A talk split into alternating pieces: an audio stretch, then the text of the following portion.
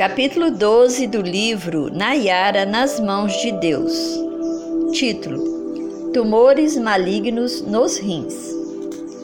E Jesus, voltando-se e vendo-a, disse: Tem ânimo, filha, a tua fé te salvou. E desde aquele instante a mulher ficou sã.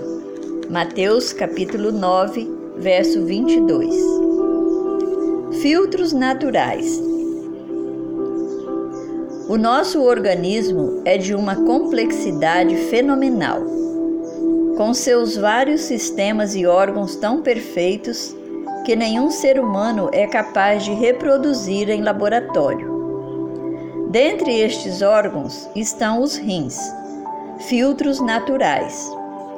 Podemos até sobreviver com somente um rim, mas nunca sem os dois.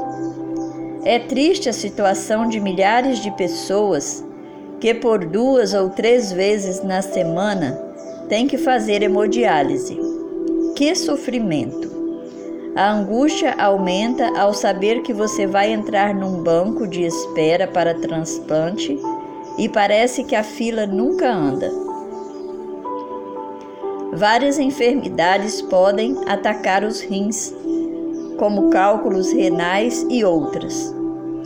No entanto, eu creio que a pior é o câncer nos rins, debilitando-o para as funções para as quais ele foi designado.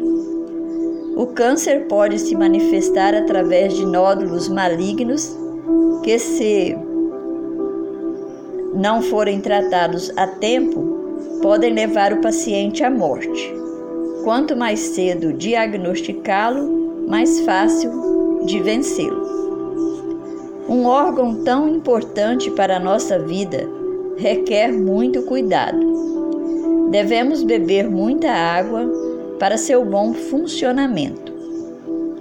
A vida tem algo de engraçado. Quando temos saúde, gastamos à toa. Quando não temos, pagamos caro para tê-la novamente. E somente quem faz hemodiálise ou tem câncer nos rins sabe que são preciosos tais órgãos. Um novo desafio. Quando eu comecei a escrever este livro, eu nunca imaginei que teria que escrever este capítulo, já que o quadro clínico da Nayara estava cada dia melhor. Graças a Deus, tudo estava indo bem.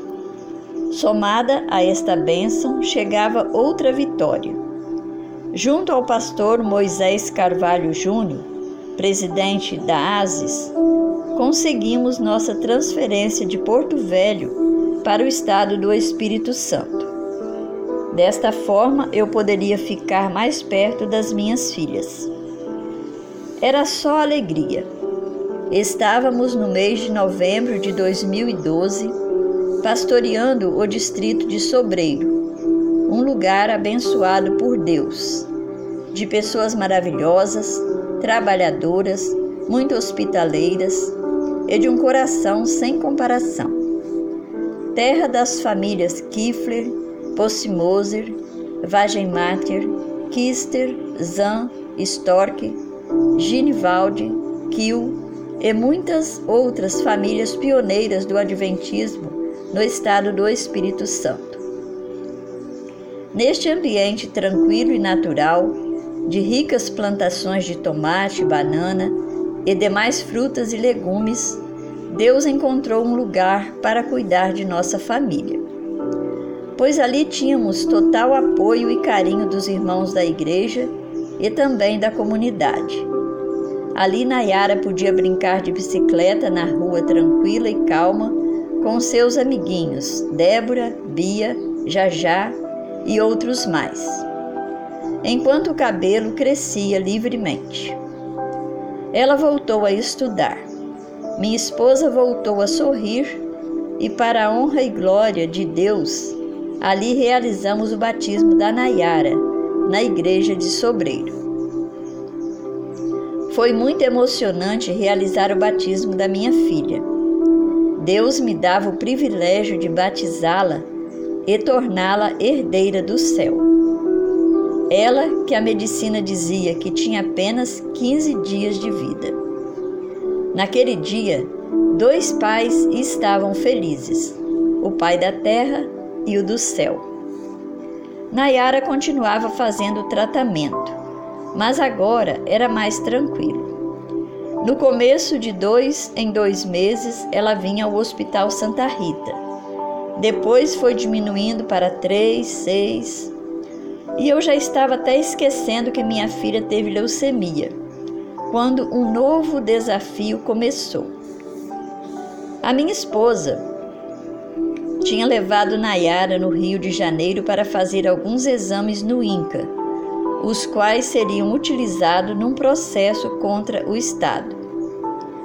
De repente, após alguns exames, foi diagnosticado que ela tinha três nódulos nos dois rins e tudo indicava que eram malignos. Choro e angústia novamente, pois se fosse comprovado tal caso, ela teria que fazer uma cirurgia, hemodiálise, quimioterapia e raspar a cabeça novamente. Mais uma vez a nossa fé foi provada. Mas o mesmo Deus que esteve conosco nas crises anteriores nos ajudaria nesse novo desafio. No dia 9 de novembro daquele ano, foi recolhido material dos nódulos para uma biópsia. O médico passou um remédio que faria com que ela urinasse bastante. E se tudo desse certo, poderia acontecer uma pequena hemorragia e esta poderia fazer com que os pequenos nódulos saíssem. No final de semana, Nayara teve intensa hemorragia. Na segunda, minha esposa pegou o resultado dos exames. Na noite de domingo, ela orou bastante a Deus para que os nódulos fossem benignos. Na segunda, ela foi ao médico e a notícia triste é que os nódulos eram malignos. O encaminhamento já estava pronto para levá-la ao Hospital Silvestre, onde teria que fazer uma cirurgia e depois hemodiálise. No entanto, ainda existia uma esperança. Teria, porventura, a hemorragia dos dois dias anteriores eliminado os nódulos?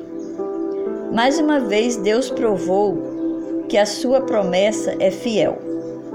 E foi exatamente isso o que aconteceu.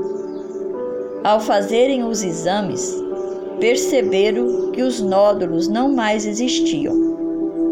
Dessa forma, ela não mais precisaria fazer a cirurgia nem hemodiálise. Recebeu duas bolsas de sangue e mais uma vez voltou para casa. Ela ainda teria que fazer quimioterapia. Apenas sessões pequenas e leves para prevenção e não para tratamento. Deus seja louvado. A saúde é um dos maiores tesouros que temos.